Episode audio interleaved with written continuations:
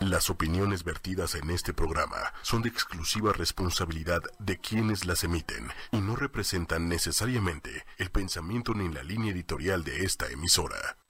Sexología ocho y media, se me olvidó el nombre del programa. Estoy, estoy nerviosa y emocionada. Este, a su programa Sexología ocho y media con su sexóloga favorita, o sea, sé yo, Carmen Morales.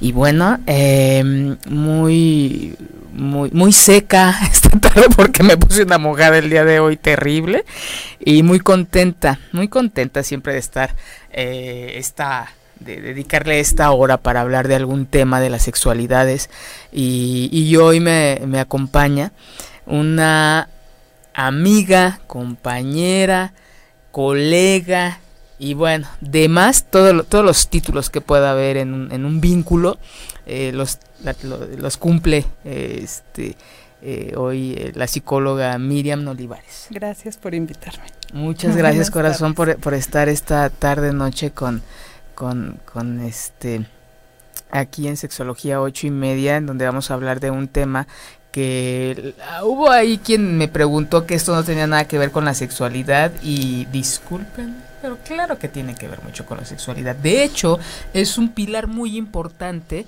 para este en la familia del tema del, de que vamos a hablar el día de hoy. Este, ¿cómo se llama? Es que le puso el título Miriam.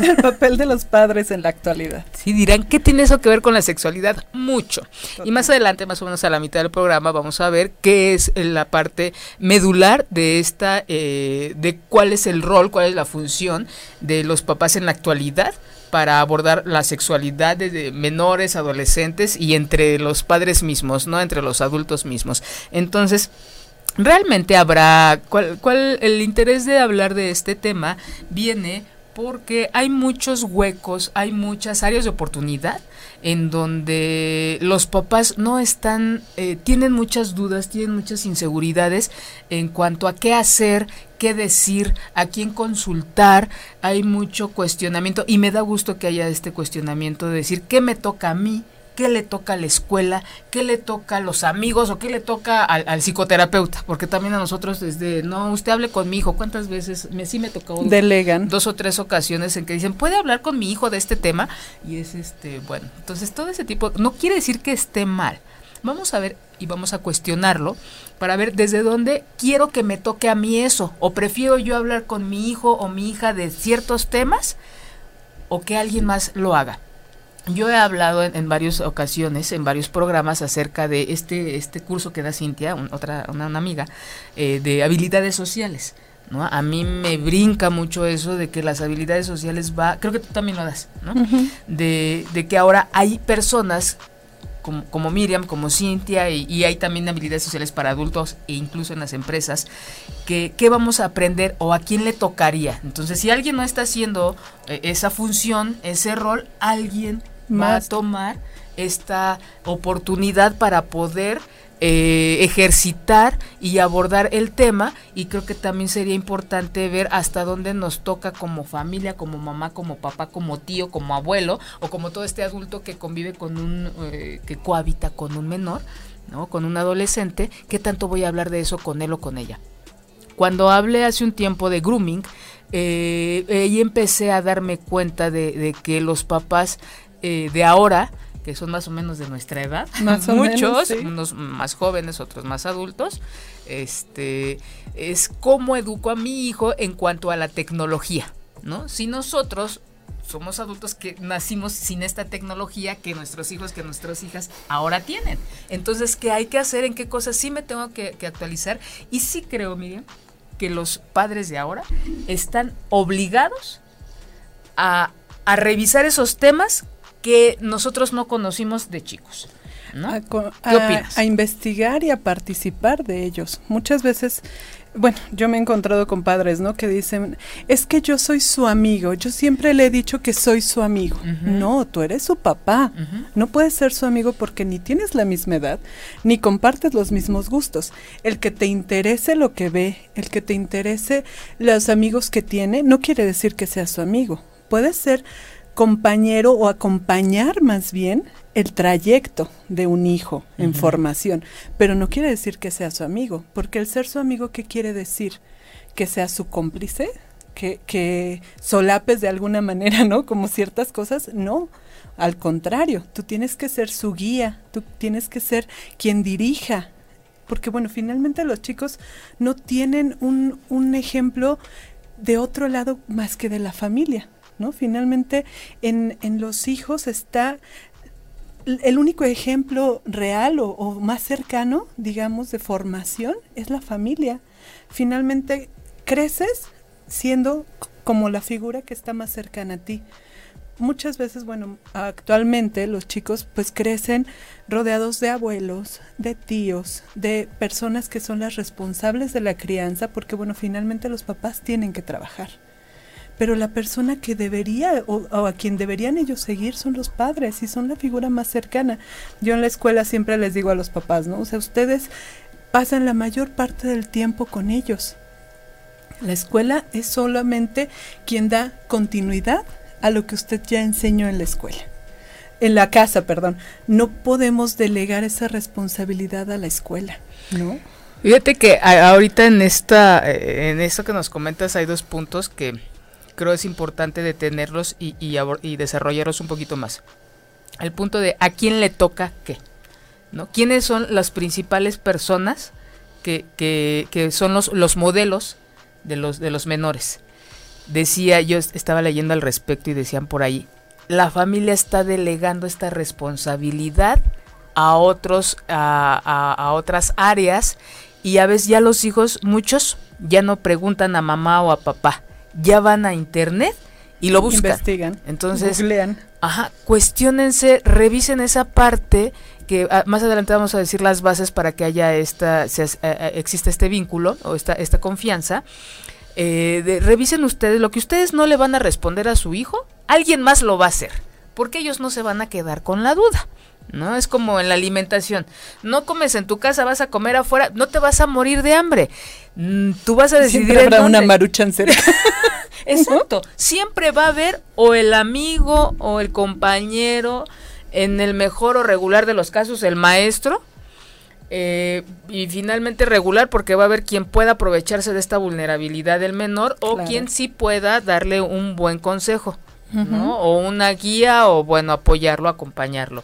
O el eh, o internet, ¿no? ¿Cuántas veces este esta duda o esta pregunta que no va que no se hace al, al papá, a la mamá, al, al adulto va a ir y se va a encontrar con mucha información, un lugar donde va a haber información y no quiere decir que porque haya esta información es de es de buena fuente. Exacto. ¿no? Eh, eh, recuerden que hemos hablado al respecto, ¿no? Cuánta de información al respecto es eh, real y tiene que ver con, con responder lo que se está preguntando o a quién le va a tocar responder este. Por un lado, entonces sí creo que ahí sería como plantearse cuántas cosas que no hacemos o que no se hacen se van a cumplir.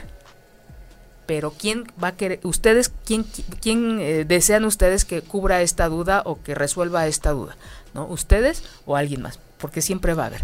Y el otro punto ya se me olvidó, pero este... Pero en ese punto nos podemos quedar y detener y ampliar. Creo que hay muchas eh, cuestiones importantes. Siempre, como dices, hay alguien que puede responder y no necesariamente tendrá la respuesta correcta. Creo que muchos de los padres ni siquiera la tenemos. No porque sea la correcta o no, Claro. ¿no? Pero Claro. sí tiene que ver mucho con el estilo de crianza. Porque, por ejemplo, hay familias que tienen un estilo de crianza diferente. Y a lo mejor sí el chico, a lo mejor más tradicionalista, por ejemplo. A lo mejor la familia es eh, de un- una cierta creencia religiosa, por ejemplo. Y si el chico busca qué es eh, la sexualidad, por ejemplo, pensando en el título de, de tu programa. ¿Qué es la sexualidad? Obviamente se va a meter a, a Google, va a googlear y va a encontrar mil respuestas a esa pregunta que es un no tema en su casa, porque ni siquiera se aborda. O sea, cuando el niño empieza a cuestionar, ¿y por dónde nacen los bebés? ¿Y cómo se hace no sé qué? La mamá empieza a evadir, ¿no? Son respuestas evasivas, no es ser concreto ni explicar de acuerdo a su edad. Entonces empiezan a evadir. Finalmente los chicos empiezan a buscar respuestas en otro lado. Y muchas veces las respuestas que van a encontrar pues no nada tienen que ver con la con el estilo de crianza o con la forma de pensar de la familia. Entonces ahí está la gran dificultad, porque bueno, luego los chicos encuentran situaciones o los padres encuentran situaciones en los hijos que pues hasta se asustan, ¿no? Dijiste, ¿dónde sabes tú esas cosas, no? ¿Dónde las aprendiste? Seguramente tu padre, seguramente tus amigotes, seguramente. Pero tú cuando le explicaste.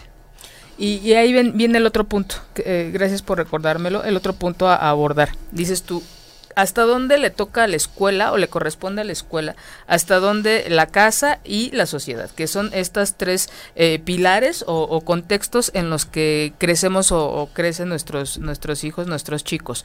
¿no? Sí debe haber una eh, congruencia.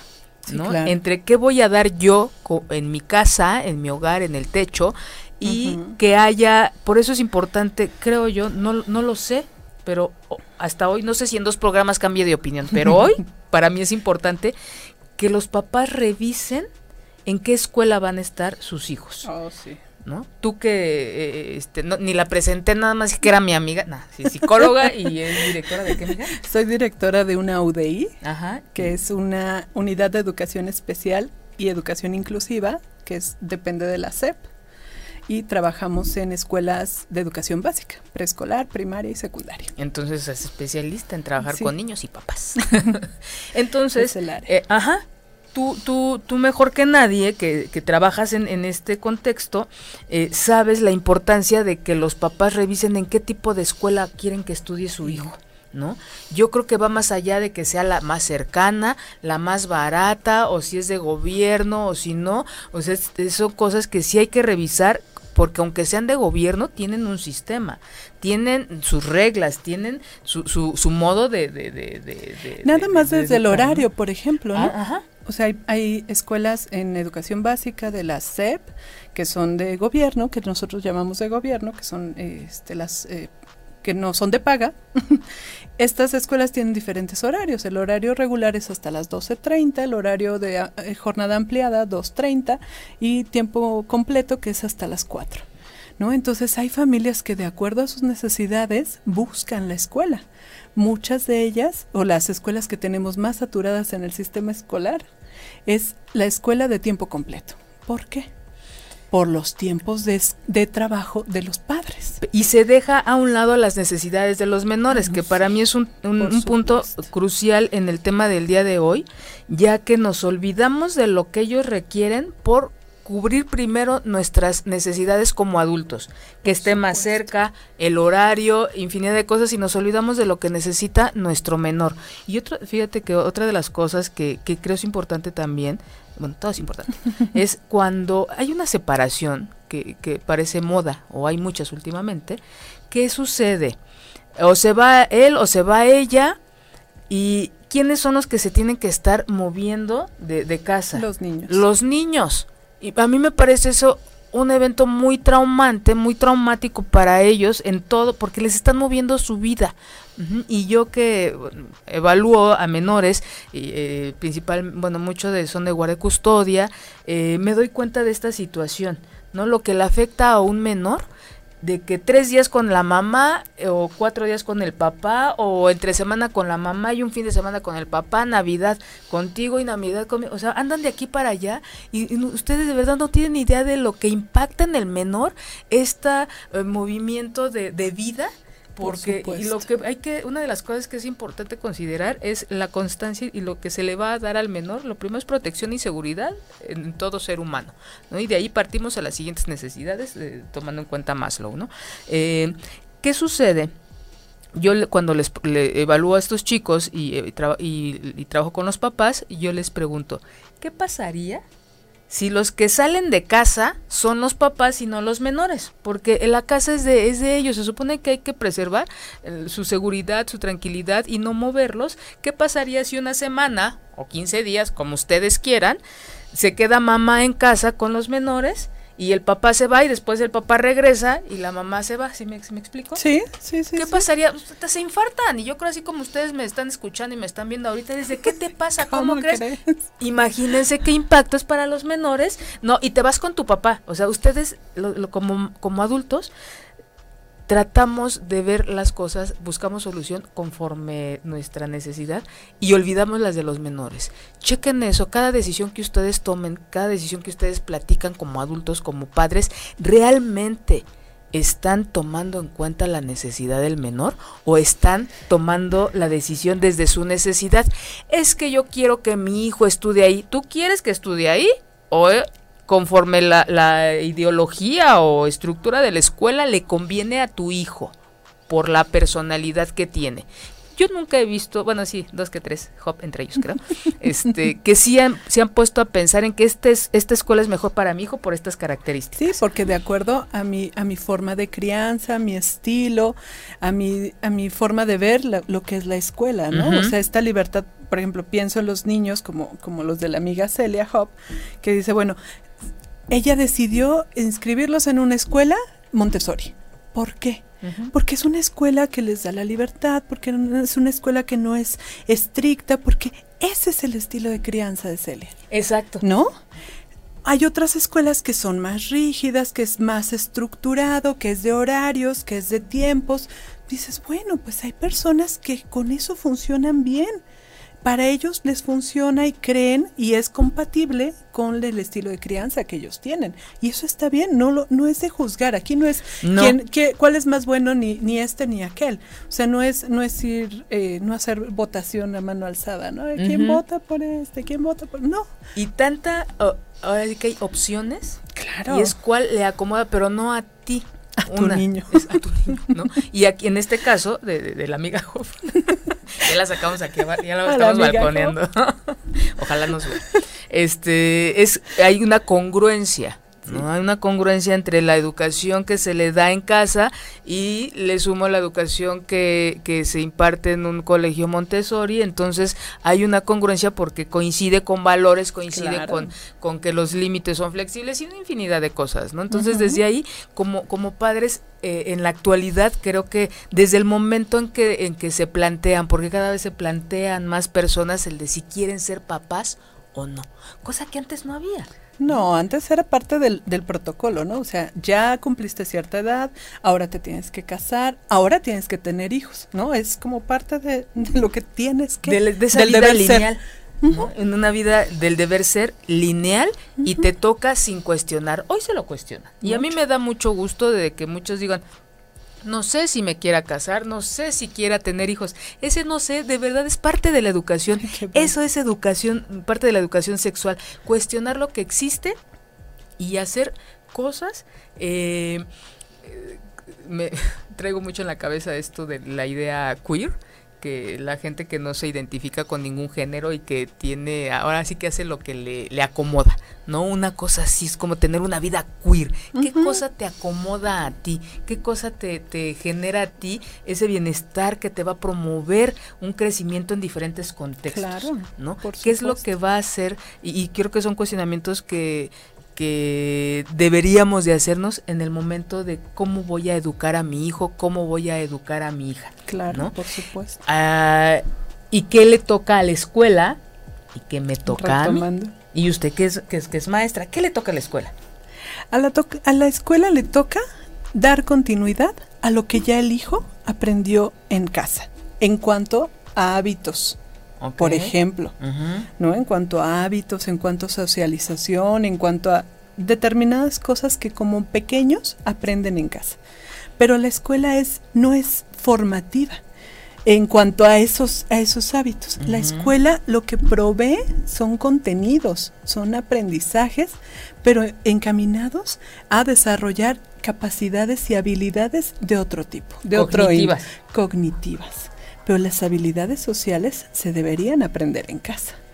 Sin embargo, esta carencia, estas ausencias, este delegar de los padres de pronto, esa responsabilidad, porque sí, o sea, ¿qué pasa, por ejemplo, con ahora el boom, ¿no? De los Montessori, de, de, de los Jimbori, Mm. ¿no? O sea, toda esta línea de, estimulación temprana, de que el niño vaya desde pequeñito y el inglés y el no sé qué. ¿Qué estamos haciendo? Antes no había eso. Las abuelas, las mamás, las tías, ¿qué hacían en casa? Te enseñaban a contar, te enseñaban a brincar, enseñaban otras cosas. El otro día comentaba con mis hijos, ¿no? ¿Qué juegos jugábamos cuando éramos chicos? ¿No? Entonces comentábamos, ¿no? Jugábamos que si el amoato, que si la rueda de San Miguel, que si no sé qué. Todas estas canciones, rondas y demás. Pero finalmente, ¿qué te enseñaban? Desde ubicación espacial, te enseñaban socializar. a socializar. O sea, ¿qué pasaba si te pegaban a organizarte. En la mano? Exacto, o sea, esas eran habilidades socioemocionales. No pasaba nada. El interés por el otro. No pasaba nada si el, el, lobo te atrapaba. ¿Estamos de acuerdo? O sea, corrías y enloquecías y si perdías, contabas cuando te, agarraban o, este, no sé, pensando en, en los encantados. Si te, te, tocaban y te tocaba encantar, no pasaba nada, no había frustración y no había que evitarle la frustración al niño porque ¿Motricidad? Equilibrio. Oye, sí, cuántas cosas. De verdad. Todo eso lo hemos perdido. Nuestros niños ya no saben qué es jugar de ese tipo de cosas. Desde ahí, ya ese, ese tipo de cosas que antes enseñábamos en casa, porque yo lo aprendí porque mi tía o mi mamá o mi abuelita lo jugaba conmigo. ¿Cuántos de nuestros niños, sus mamás o sus abuelitas juegan con ellos? Y, y desde ahí la escuela ha tratado de retomar ese tipo de cuestiones. Ahora el programa, por ejemplo, de la SEP nos pide que enseñemos habilidades socioemocionales. Dices, wow, ¿no se supone que eso lo deberían aprender en casa? Aquí deberíamos reforzar ese tipo de habilidades, pero no lo están haciendo. Entonces alguien tiene que hacerlo. Esa misma respuesta me dieron hace un año, año y medio en Ciudad Juárez. Fui a dar clase y había una maestra y se, tocó el tema. Eh, y yo le decía, es que eso creo que le toca, o sea, en mi, opinión le toca a casa. Claro. Y me responde ella, dice, sí, pero no se está haciendo. Le digo, ¿y? alguien lo tiene que hacer. Entonces, de, basándonos eh, con esta parte de que alguien lo tiene que hacer, alguien les va, le va a responder a sus hijos, alguien va a dar esa respuesta, alguien lo va a acompañar y que no estamos siendo nosotros. ¿Qué estamos dejando de hacer o qué les gustaría a ustedes hacer que no están haciendo? Porque no tampoco es una lista de qué debemos de hacer y qué no. No, estás tú a gusto con el rol de papá que estás llevando a cabo. ¿Qué estás haciendo o qué te gustaría hacer para actualizarte para llenar ese hueco que no te está haciendo sentir bien, porque habrá gente que diga, no, yo estoy una hora con mi hijo, pero esa hora no sabes. De calidad. Ajá, y nos hacemos piojito y platicamos, y, y, me encanta porque está muy prostituida la palabra comunicación. Es que hay comunicación. Híjole, sí. Creo que nunca he hecho un programa de comunicación, pero Valdría la pena. lo tengo que hacer porque viene a decir, ah, es que hablamos. No, hablar no quiere decir que haya comunicación. Yo le pregunto cómo le fue en el día y eso no quiere decir que... Dice bien. Y me dice bien. Y yo sé cuando está enojado porque no me contesta. Y ahí nos quedamos, ¿no? Y em, hay mujeres, bueno, y también hombres, ¿no? En cuanto que también es algo que, hay que abordar. Eh, ¿Cuál ha sido últimamente el rol que lleva el papá y, el rol que lleva a, la mamá? ¿no? Que ahí sí me, me, encanta esta parte en donde eh, tanto se le da, está dando espacio a él como él está pidiendo un espacio. ¿Cómo está les podemos la paternidad? ¿Cómo les podemos dar esa oportunidad? Porque también me ha tocado ver, escuchar y tener en el consultorio y en clase a mujeres que dicen, "No, es que eso me toca a mí."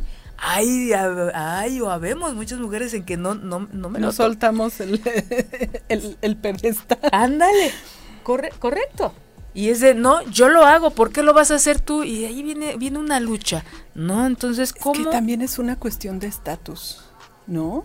E, en la familia, en la cuestión de la familia es un nivel de estatus, o sea, siendo tu mamá, de pronto es la que manda, es la que decide, es la que tiene autoridad, es el papá solo es el que le dan la queja, es el que trabaja y da la lana. El proveedor. O sea, es como la figura que muchas el familias del día. Ajá. tenemos como antecedente, ¿no? Porque así eran las familias, ¿no? O sea, el papá es el que va, trabaja, trae lo que necesita, el sustento para la familia, pero ¿quién se hace cargo de los hijos? ¿Quién sabe la dinámica en casa? Pues la mamá. ¿Y eso es poder? Exacto, porque las mamás, eso es lo que las empoderaba. ¿No? Eso es lo que las hacía ser parte de o tener una autoridad frente a.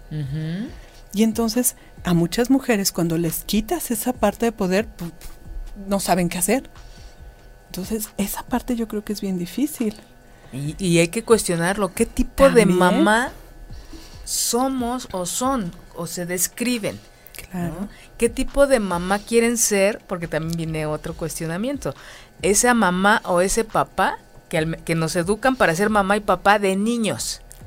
No nos educan a ser mamá y papá de adolescentes o de adultos. Entonces siempre quieren tratar a sus hijos como niños y no han dado muy buen resultado. no. Tanto que, cuando, que ha llegado a la violencia.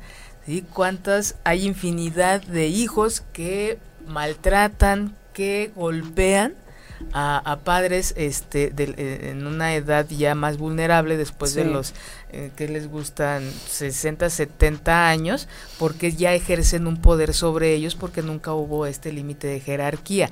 No se está no se está señalando a nadie, simplemente es el que un berrinche de un niño de, tres años tiene un, una explicación de un adolescente o de un adulto ya son otras explicaciones muy distintas a las de un niño de tres años, ¿no? Él porque le falta, pues, este, eh, apenas está conociendo los límites porque es su manera de llamar la atención y bueno, hay una serie de explicaciones teóricas muy, muy aceptables. En el adolescente y en el adulto ya no. No, ya no cabe. Ya, ya, ya no cabe. Entonces, no tendría por qué. Es violencia y, son familias que se siguen manejando así porque normalizan ¿no? esta, esta violencia y esta falta de límites. Nosotros en la escuela nos encontramos con mamás que yo le decía una vez a una mamá, oiga señor, es que usted tiene que decirle al hijo no sé qué, lo que tiene que hacer. Maestra, es que no puedo. Si le digo se enoja.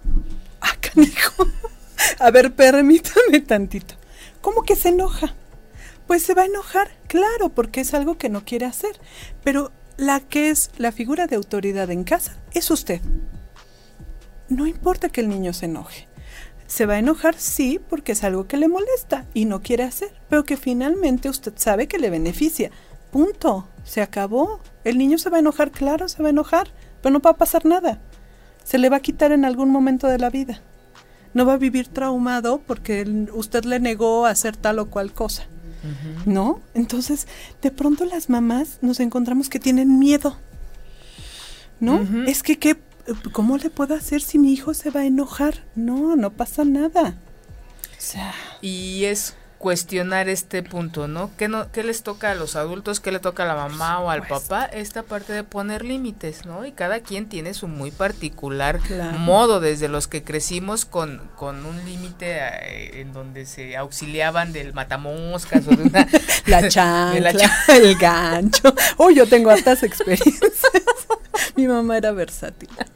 una, amplia, gama de, de, instrumentos con los que se auxiliaban, ¿no? Y, y a veces caemos en, en, esta otra parte de decir, no, yo no le voy a pegar a mi hijo, ¿no? Que, que es parte de, la ley del péndulo, ¿no? Primero estamos eh, muy instalados en una parte que, que incluía dos que tres eh, llamadas de atención con el chanclazo y mucha gente crece y dice, yo no, yo no vuelvo a golpear a mi hijo, no se está promoviendo la violencia, yo estoy en contra totalmente de, de que no, un golpe jamás, nunca se va a justificar.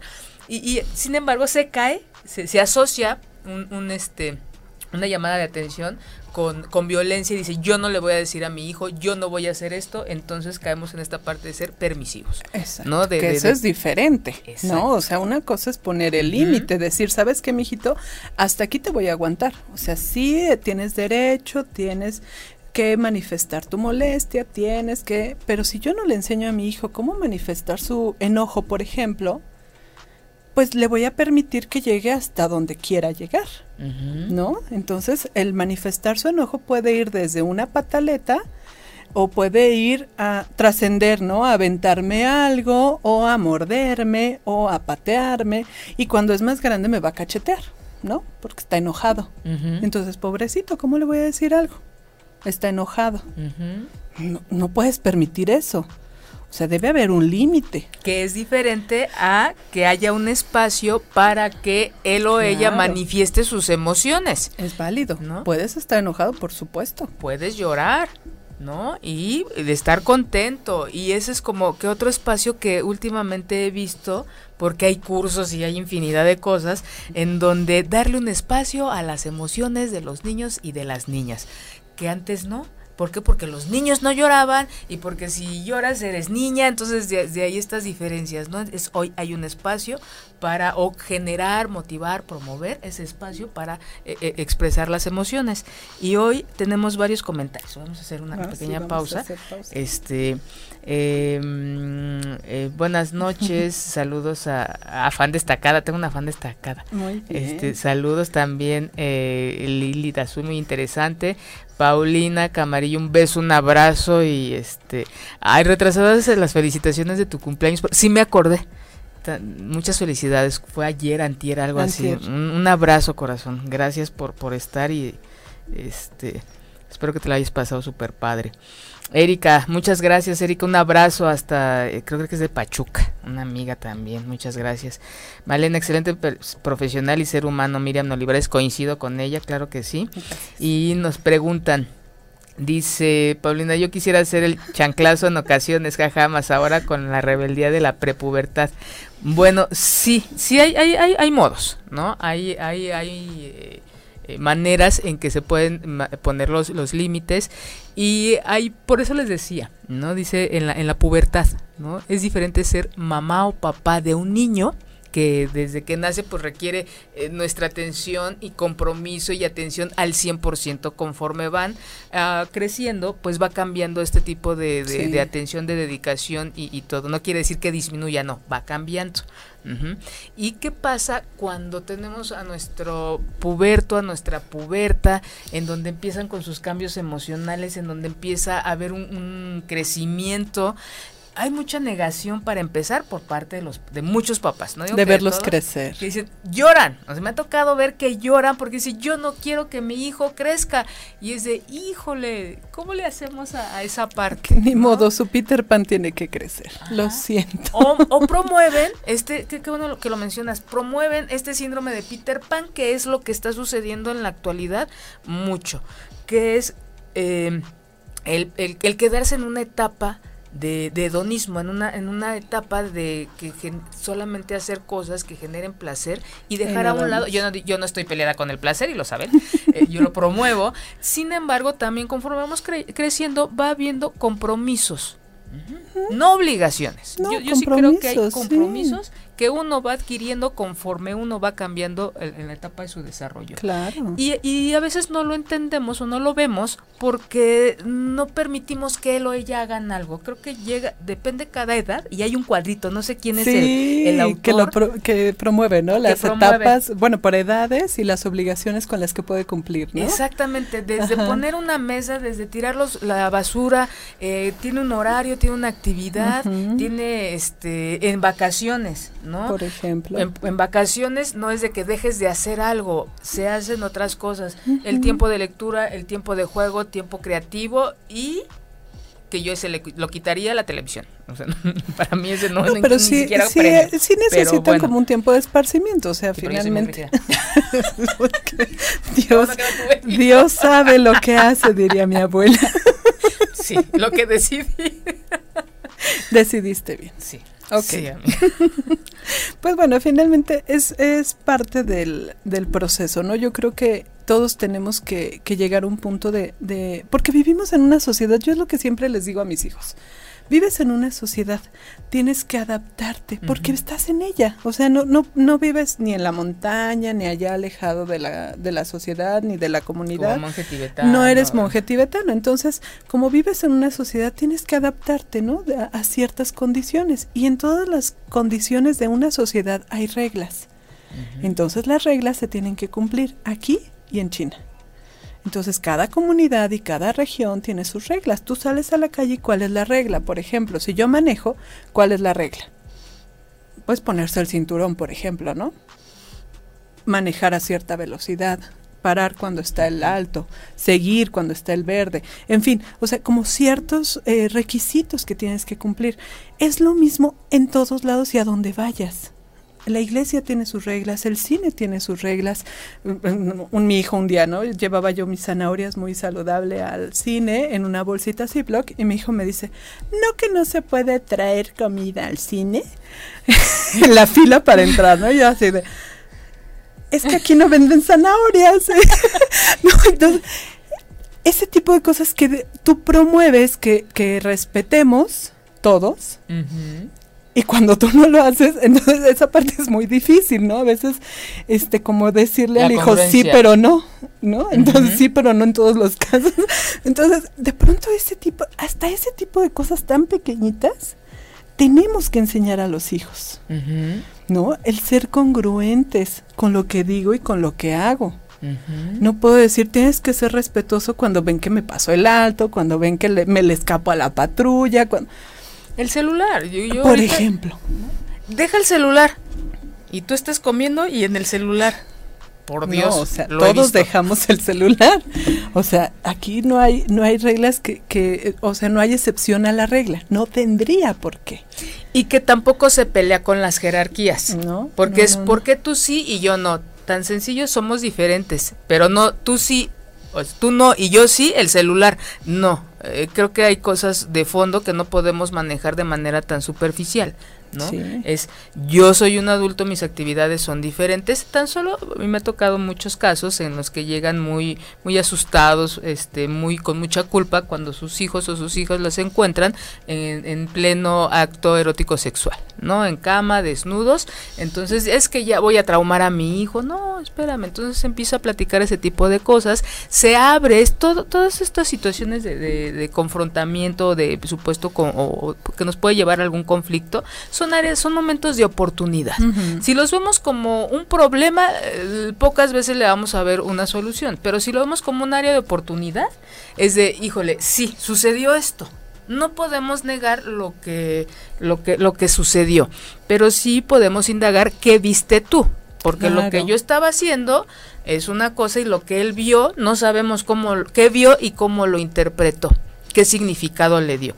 Entonces, desde ahí es que preguntar qué viste, cómo te sientes y de ahí empezar a hablar de es este, ahora sí que a veces nos gana la la, la este la, eh, la práctica en cuanto a a lo mejor llegar a algún momento de nuestra vida a hablar específicamente de un tema y se aborda el tema.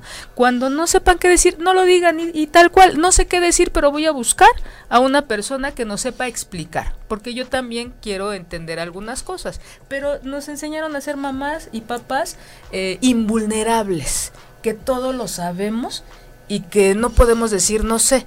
Entonces un acto de honestidad y de respeto hacia nosotros y hacia el otro, es decir, no sé, pero voy a investigar. Y promovemos un montón de cosas, honestidad, respeto, capacidad de investigar, el que, híjole, el, la confianza, ustedes no saben que es un ejercicio de gran confianza decir, híjole, mi mamá no supo, pero lo voy a investigar y que se lo cumpla. Claro. Porque cuando no se lo cumplen, entonces ahí estamos fomentando ya que mi mamá, pues ya no estamos siendo congruentes y ya empieza incluso la desconfianza, ¿no? Así es. Dice Liliana, ¿cómo hacer que la falta de educación y límites en otros niños afecte lo menos posible a los propios? pues fortaleciendo su, su su propias, sus propias habilidades, ¿no? Para socializar y, finalmente tiene que ver también con la cuestión de la autoestima, ¿no? O sea, cómo, cómo eh, a través de, de, lo que yo trabajo con mi hijo en casa, por ejemplo, le puedo enseñar a decir, ¿sabes qué? no me gusta lo que me haces, no me gusta cómo me tratas, o por el otro lado, ¿no? Mi hijo optó, por ejemplo, tenía un compañerito que era un poco agresivo y tal, entonces él optó por hacerse amigo del niño. Y entonces yo le decía, oye, y a ti no te, pues, indagando, ¿no? Porque bueno, escuchaba comentarios de las otras mamás, ¿no? ¿Y a ti no te pega? No, porque es mi amigo. Entonces él, su habilidad o lo que él desarrolló es, bueno, el niño es agresivo, pero cuando somos amigos no me hace nada, ¿no? Entonces es una habilidad que él, que él desarrolló porque bueno, finalmente a lo mejor en casa no se promueve la violencia, ¿no? Obviamente yo nunca le, le digo, no, si te pega, pégale, ¿no? Y pobre no de era... ti donde vengas porque te doy doble. Sí, no era algo que yo promoviera. Entonces él optó por esa parte. Pero sí una, una forma es decir, ¿sabes qué? No me gusta lo que me haces, no me gusta cómo me tratas. Marcar esos límites, creo que tú lo puedes enseñar en casa. Cuando un niño es agresivo, cuando la conducta de un niño compañerito afecta a tu hijo, puedes prevenirlo desde la educación que le das y las herramientas que le das a tus hijos. ¿No? Esa confianza de decir no me gusta, la confianza de pedir ayuda, porque también se vale. Por, A veces eh, como padres no les damos esas herramientas de confianza y seguridad. ¿no? Ese, ese, esa confianza de, de, hacerles saber que no, que no es súper poderoso, que va a estar solo y que le va a tocar enfrentar situaciones que a lo mejor no sepa cómo resolver, porque es un niño. Y entonces que tenga la capacidad de ir y pedir ayuda. Yo creo que esa parte es bien importante. Y a veces, eh, pues también lo tenemos que enseñar nosotros. ¿no? O sea, porque nosotros como adultos no siempre tenemos la respuesta. El hecho de decir, no sé, lo voy a investigar, o necesito ayuda porque tengo esta situación, y ver que los hijos que vean ese tipo de actitudes también promueve. ¿no? Entonces creo que hay muchas cosas que podemos enseñar a través del ejemplo. Y, creo que esa parte pues podría dar respuesta ¿no? a, la, a la pregunta. Sí, hay, hay algo, el este, eh, este escuchar a, nuestros, a, nuestros niños, a nuestros adolescentes y, hijos adultos también, eh, es un buen inicio porque hay un canal de comunicación. Y hay algo que tiene que ver con la autoestima, que tiene que ver con, con la seguridad y con el autoconocimiento, que es el promover que nuestros niños reconozcan que sí quieren y que no. Que sí les gusta y que no. Porque, por ejemplo, me llama la atención que dice, este, y límites en otros niños afecte lo menos posible a los propios me he encontrado muchos adultos en, en, consulta en donde dicen, es que este, yo creo que no está mal porque lo comenté y nadie me dijo nada, que es la base del gaslighting. ¿No? Entonces, no, no vamos a llevar esto a que a votación y si la mayoría dice que esto es un acto violento, entonces es un acto violento. Eh, no, ¿y cuántas mujeres y cuántos hombres hay adultos que nos están viendo y que nos están escuchando que han permitido cosas porque los demás dicen que no, que eso no está mal? No, importa lo que tú pienses, importa lo que tú sientas. Y si a ti no te gusta, aunque le guste a 100, aunque le guste a toda tu familia, pero si a ti no te gusta, a ti no te gusta y se acabó. Sí, no tienes por qué permitirlo. Exacto. Entonces, desde ahí es validar lo que piensa y lo que siente nuestro hijo. Es, es un ejercicio, le, respondo a, Liliana, ya le respondió Miriam una parte, yo le respondo desde otro punto de vista, es validar lo que él siente o lo que ella siente y lo que ella piensa. ¿No te gusta? Entonces no. ¿Qué posible solución le darías?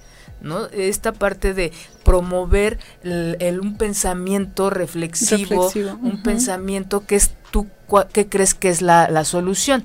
Bueno, y va a haber momentos en los que sí hay que intervenir como adultos porque no, eh, no ir a, consultar a, los docentes, al director. Y, a las instancias correctas, ¿no? Porque bueno, eh, yo he sabido de mamás, por ejemplo, que llegan a reclamarle a los niños. Oye, chamaquito, supe que le pegaste a fulanito. A ver, señora, permítame tantito, ¿no? Aquí la cuestión es entre niños. Usted es una adulta que no tiene por qué agredir a un niño con sus eh, palabras o con sus reclamos, ¿no? O sea, hay instancias a las que tienes que acudir.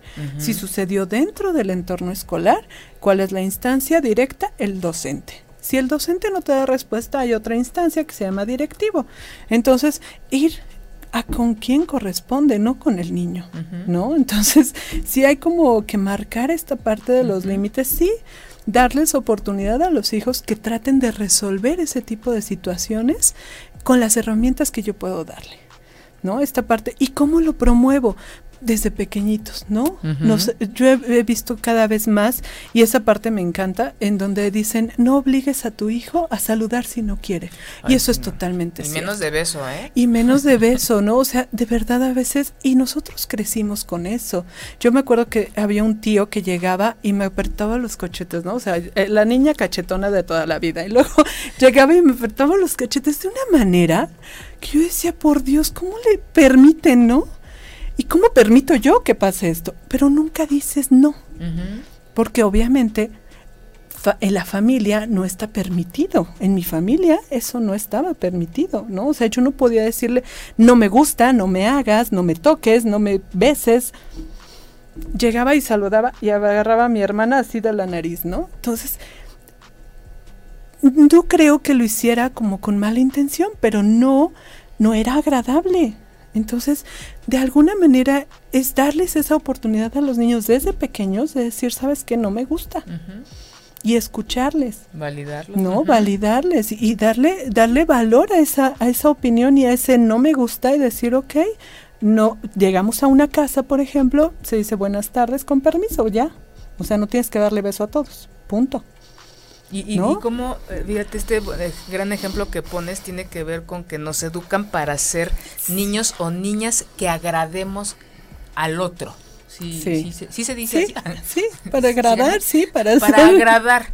¿No? Para que nos acepten. Sí hay una parte muy lastimada como mexicanos, como humanidad de ser aceptados, sí, sí es importante. es una cuestión cultural. Pero también es importante revisar ese punto y decir, no necesariamente todo tiene que girar para que nos acepten. Todavía como adultos está llena la consulta de, del tema.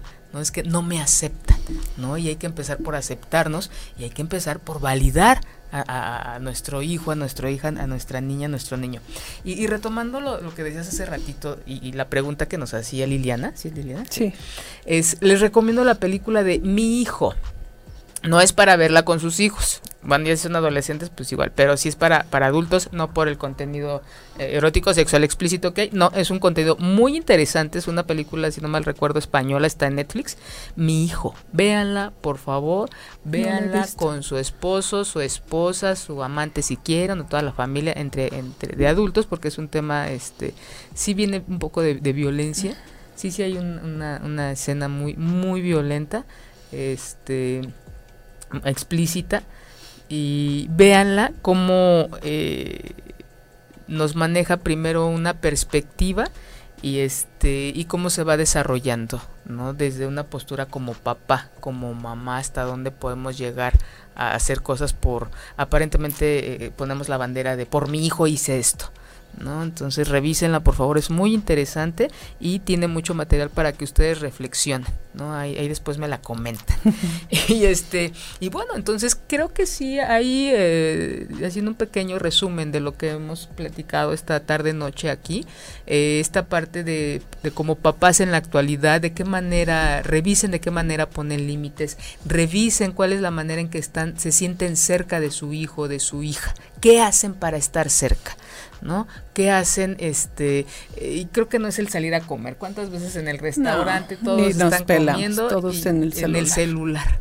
No me veo mucha gente adulta que ellos están, los abuelitos están así, y todos los demás este, en la tablet, en el celular.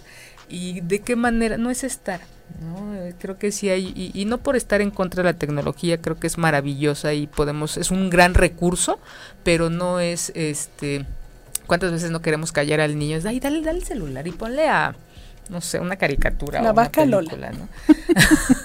Adora, no sé. Entonces, revisen cuál, qué hacen ustedes día a día para estar cerca, para fomentar los canales de comunicación, para saber, eh, hay un vínculo tan maravilloso entre madre e hija, entre padre e hijo o hija, que es la, esta intuición este saber de que aunque no me ha dicho nada, yo sé que algo pasa. ¿No? Es maravilloso y eso sí creo que se, da en, con la convivencia, ¿no? En parejas que ya llevan un buen tiempo, en madres con hijos, en padres con hijos, que va, este, aunque no estén, saben cómo, cómo está su hijo o su hija a lo lejos.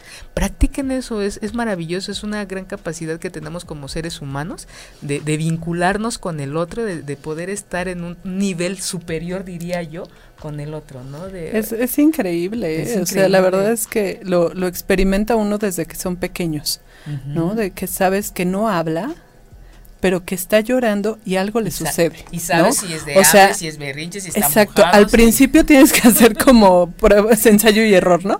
O sea, le revisas el pañal, le revisas no sé qué, le das de comer, uh -huh. o sea, como que haces varias cosas para saber qué es lo que sucede. Ya conforme tienes eh, la práctica, no, ya sabes que tiene hambre, ya, ya, ves la hora y dice, no, pues ya le toca, ya tiene el pañal tantas horas. O sea, más o menos ya vas como adecuando, pero sin siquiera decirte, ya sabes uh -huh. lo que sucede, uh -huh. ¿no? Y cuando son pequeños está chillón, ¿no? ¿Qué pasa? ¿Qué tiene? Muchas veces cuando somos mamás primerizas no tenemos ni idea de lo que sucede, ¿no? Pero conforme van... Pero ya en el va, quinto, uh. ya cuando tienes el cuarto. No, pero obviamente conforme vas uh -huh. conviviendo con ellos vas aprendiendo y van aprendiendo juntos, porque incluso ellos saben cuando algo a ti como papá te pasa. Uh -huh. Yo no tengo que decirle a mi hija o a mi hijo, es que algo me sucede, ¿no? Te ven. ¿Qué tienes? Algo te pasó, te sientes mal, te esto, te lo otro. Y muchas veces yo, yo promuevo esta parte de la comunicación y del vínculo con los papás, eh, no, de, no de decirle, ¿sabe qué, mamita? Dígale todo lo que sucede, lo que pasa con su papá. No, no tienes que informarle todo lo que sucede, sino simplemente que los niños sepan que algo pasa, que mamá no está bien o que papá no está bien, que, que también son humanos, ¿no? Porque a veces esta parte que los hijos creen que los papás son superpoderosos, que nada les sucede, que son perfectos y que pues finalmente son para ellos la zona segura, ¿no? Uh -huh. Es esa parte que, que, a mí como hijo me da seguridad. Y entonces verlos vulnerables, de pronto como hijo es un poco complejo, pero el sentirse a los papás vulnerables también, a ellos como que sienten como que les resta poder, ¿sabes? Entonces no es que te reste poder, es que también le demuestres a tu hijo que no eres perfecto, que también necesitas que te escuchen, que también necesitas un apapacho, que a lo mejor tu hijo no te va a resolver tu deuda del banco. Pero a veces el decirle, sabes que estoy un poco preocupado, tengo algunas situaciones, pero hoy necesito que me abraces. A veces eso sin palabras uh -huh. te puede dar mucho más que que una hora y media de y, plática. Y que negarlo ¿no? y decir, no pasa nada, todo está bien, todo tú bien. no te preocupes. O sea, ve, vean desde ahí cómo estamos el cortando mensaje. el mensaje de fondo. No me veas, yo no importo, o sea, el, claro. el, eso no le, el fondo es el que le llega a, a el menor, ¿no? Eh, y yo retomo esta parte de cuando hay una separación, háblenlo por Dios, porque, por supuesto. porque si no, él, el niño, la niña le va a dar un significado. Y si para nosotros como adultos una separación es tan complicado, imagínense cómo lo va a tomar él y lo primero que hacen es culparse ellos. Entonces, o empezar a tomar responsabilidades de adultos en donde empieza el hijo, la hija a preocuparse. Claro. Es que yo sé, yo te veo, o sea, me estoy dando cuenta que no estás bien. Claro. Si, si, si tú me dices, no pasa nada, aumenta la preocupación y entonces los menores empiezan a tomar una actitud de adulto con la intención de cuidar y proteger al adulto y eso es maltrato, señores y señoras. Claro, es entonces, angustiar los demás. Uh -huh, con mucha, así como ustedes cuando no saben o no les llega la llamada, empiezan ustedes a, a empezamos a hacer nuestra película, los niños también, sí. los niños también y se culpan. Entonces, eh, seamos, acudan a un, si ustedes no saben cómo decirlo, hay es, gente especializada, gente especialista que los pueda acompañar y contener en, en, un proceso de separación, en, en la pérdida de algún miembro de la familia, en algún evento traumático en la familia, pidan ayuda, señores, porque a veces el evento queda ahí ya pasó, pero queda dañado, queda muchos huecos y cada quien le da un significado eh, y no siempre es el más eh, el más sano y con las mejores herramientas para enfrentarlo. Así Entonces es. pidan ayuda, por favor. Y por acá Hay un beso al día y tenemos a toda la banda aquí. Hay que hacer más seguido y de esta manera nos reunimos. Mira, tenemos a Ali también por acá. Gracias, corazón. Un gran abrazo y, un beso. Este, y ah, Marisol, qué buen trabajo y qué buenos temas están tratando. Felicidades. Muchas gracias, Marisol. y bueno, ya hablamos de los límites, ya hablamos de hay, hay, que hablar, hay que revisar este el significado que le dan ustedes a la comunicación, el qué hacen y qué no hacen con sus hijos, ¿no? Qué tanto promueven el que sus hijos y sus hijas confíen en ustedes. ¿Son personas de confiar realmente como adultos? Ay, ojalá que sí. ahí la, la, la, la pregunta, revísense ustedes se confiarían algo muy, muy personal, muy íntimo a ustedes mismos, ¿no? Entonces desde ahí así como ustedes se pueden decir esto y no se mientan, no lo digan a nadie, nada más piénsenlo y, revísenlo, porque también ahí los, los, pequeños y la gente de alrededor sabemos en quién confiar y en quién no, ¿no? Revisen ustedes como adultos en qué personas no confían. Y a lo mejor también por ahí traemos algo que por eso nuestro hijo, nuestra hija no, este, lejos de preguntarnos a nosotros, acude a, otras personas y eso los hace vulnerables. Claro. ¿no? Prepárense para saber cómo educar a sus hijos en cuanto a la tecnología, por favor. No crecimos nosotros con, con, con teléfono, con tablet y con toda estas, con esta, toda esta información a la mano. Nosotros no, todavía investigamos, ¿no? Muchas cosas todavía ahí rascamos, corrimos, subimos y bajamos. Ahorita ya no. Y no quiere decir que esté mal, simplemente estamos viendo un, un, muy rápido y diferente a como fue hace 10, 15 años. Entonces revisen, si no, hay muchos cursos en línea, hay mucha gente a la que ustedes pueden preguntarle y que de verdad puede uno eh, este, asesorar o a través de los hijos aprender. Así es. Porque ellos mismos te enseñan los mejores maestros, claro que sí. Sí, por supuesto. Entonces, Miriam, muchas gracias. No, gracias a ti. Un, placer tenerte con eh, tenerte en mi vida 20 años. Oh, 20 años. y hoy el, el primero de, de, de, muchos este programas para reflexionar. Perfecto. Muchas gracias, muchas gracias a toda esa gente que nos acompañó, que nos escuchó y recuerden que estamos en este en YouTube, en YouTube, que lo único que me sé.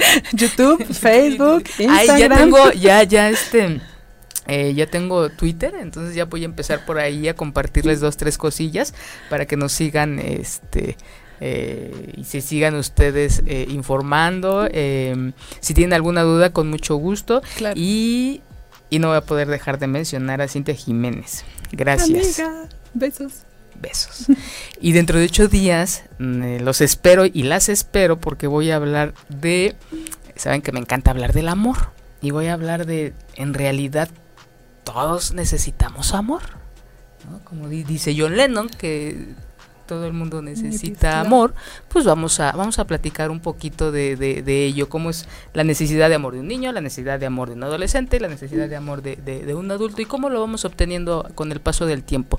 Y si realmente esto es lo que mueve al mundo. Es el cuestionamiento de lo que vamos a hablar dentro de ocho días. Muchas gracias y a toda esa gente que va manejando, espero que llegue con a su casa. Los que están en su casa disfruten mucho su familia y los que están solos, reciban un beso. Muchas gracias. Gracias. gracias.